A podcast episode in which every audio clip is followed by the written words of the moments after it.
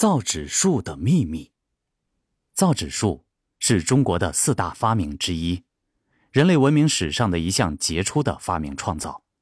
中国是世界上最早养蚕织丝的国家。古人以上等蚕茧抽丝，抽丝织绸，剩下的恶茧、病茧等，则用漂絮法制取丝棉。漂絮完毕，篾席上会残留一些残絮。当漂絮的次数多了，篾席上的残絮便积成一层纤维薄片，经晾干之后剥离下来，可用于书写。这种漂絮的副产物数量不多，在古书上称它为褐题或方絮，这表明中国造纸术的起源同丝絮有着渊源关系。东汉元兴元年，蔡伦改进了造纸术，他用树皮、麻头及壁布、渔网等植物原料，经过错、捣、抄、烘等工艺制造的纸。是现代纸的渊源。自从造纸术发明之后，纸张便以新的姿态进入社会文化生活之中，并逐步在中国大地传播开来。以后又传播到世界各地。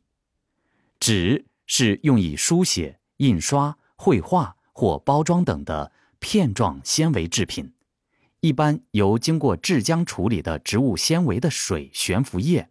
在网上交错的组合，初步脱水，再经压缩烘干而成。中国是世界上最早发明纸的国家。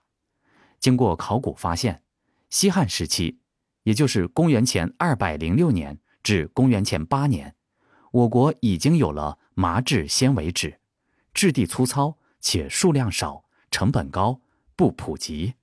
造纸术是我国古代的四大发明之一。造纸术是谁发明的？长期以来，人们一直认为是东汉的宦官蔡伦发明的。主要依据是《后汉书·蔡伦传》的记载。书上说，蔡伦自古书器多编以竹简，其用坚帛，即按书写需要裁好的丝织品，即用坚薄者，谓之为纸。坚贵而简重，并不便于人。伦乃造易。用束肤、麻头及壁布、渔网以为纸。元兴元年，奏上之，帝善其能，自是莫不从用焉，故天下咸称蔡侯纸。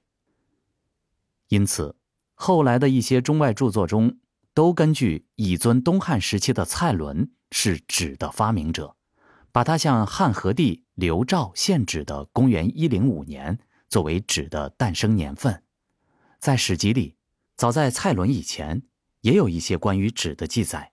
如《三辅旧事》上曾说，魏太子刘居鼻子很大，汉武帝不喜欢他，江充给他出了个主意，叫他再去见武帝时，当持纸闭其鼻。太子听从了江充的话，用纸将鼻子掩盖住，进宫去见汉武帝。汉武帝大怒，此事发生在公元前九十一年。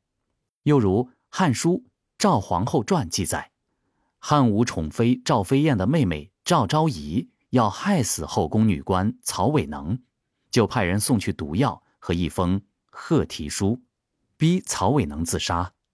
据东汉人应绍解释，贺题即薄小纸也，后来称之为丝绵纸。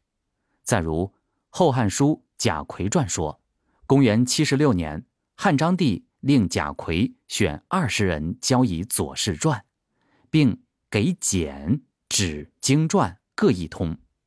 以上有关纸的文献记载，都早于公元一零五年，即蔡伦向汉和帝献纸的那一年。持否定造纸术是蔡伦发明的同志们认为，发明造纸术的是西汉的劳动人民。东汉劳动人民在继承西汉造纸技术以后，又有所改进、发展和提高。至和帝时，上方令蔡伦组织少府、上方作坊充足的人力物力，监制出了一批精工于前世的良纸。于元兴元年奏上，经推广后，自是天下莫不从用焉。这是争论中的一种意见。另一种意见则坚持认为，蔡伦是我国造纸术的发明者，理由是根据汉代许慎《说文解字》中有关纸的解释，在蔡伦之前，古代文献中所提到的纸都是丝织纤维所造，实际上并不是纸，只是漂丝的副产品。自古至今，要造成一张中国式的植物纤维纸，一般都要经过剪切、偶煮、打浆。悬浮、超造、定型干燥等基本操作，而灞桥纸不是真正意义上的纸，理由是从外观看，其纸难松弛，纸面粗糙，薄厚相差悬殊。经过实体显微镜和扫描电子显微镜观察，发现绝大多数的纤维和纤维束都比较长，说明它的切断程度较差，是由纤维自然堆积而成。没有经过剪切、打浆等造纸的基本操作过程，不算是真正意义上的纸。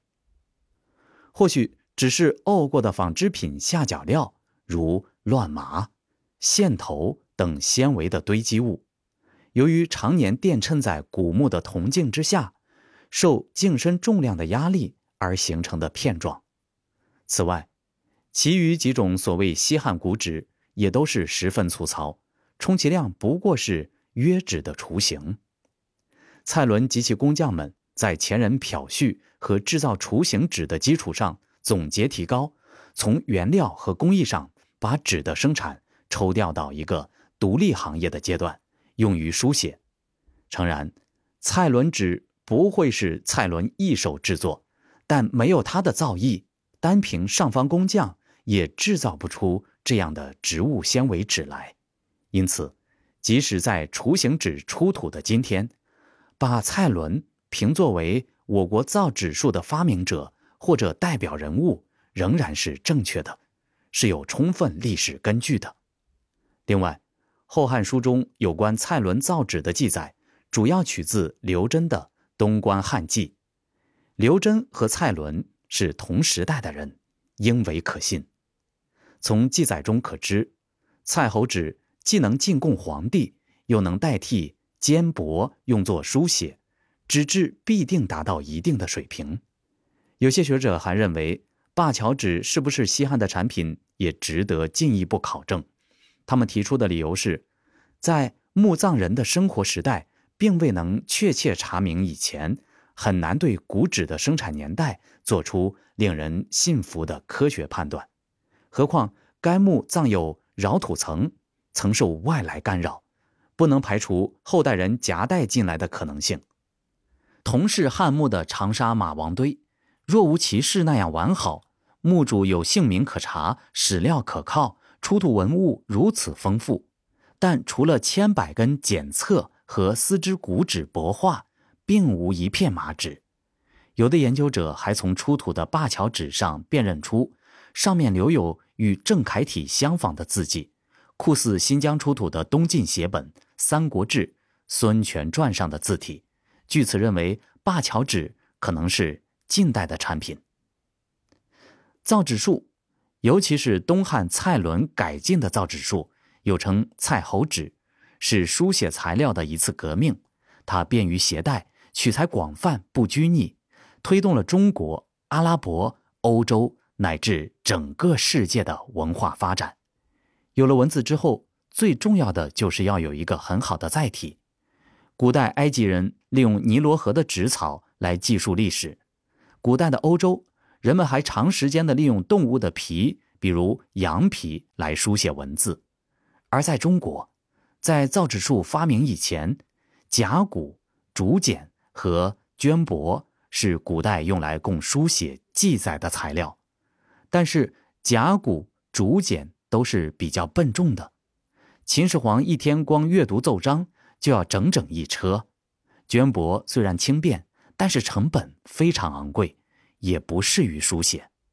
到了汉代，由于西汉的经济文化迅速发展，甲骨和竹简已经不能满足发展的需求了，从而促使了书写工具的改进，纸被发明出来了。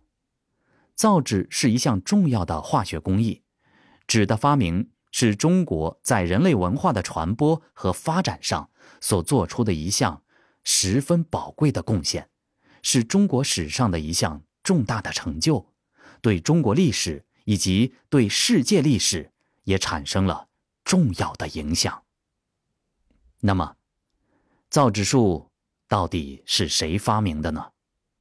其实，所谓的蔡伦造纸是不准确的，蔡伦。只是改进了造纸术，使纸张的制作更加简单，质量更好，使用更广泛。对于到底是谁发明了纸，并没有详细而准确的记载，可以说是古代中国劳动人民的集体智慧结晶吧。当然，蔡伦对于造纸术的改进，是真正使纸张得到了推广。那么，他的贡献对于中国历史。是巨大的。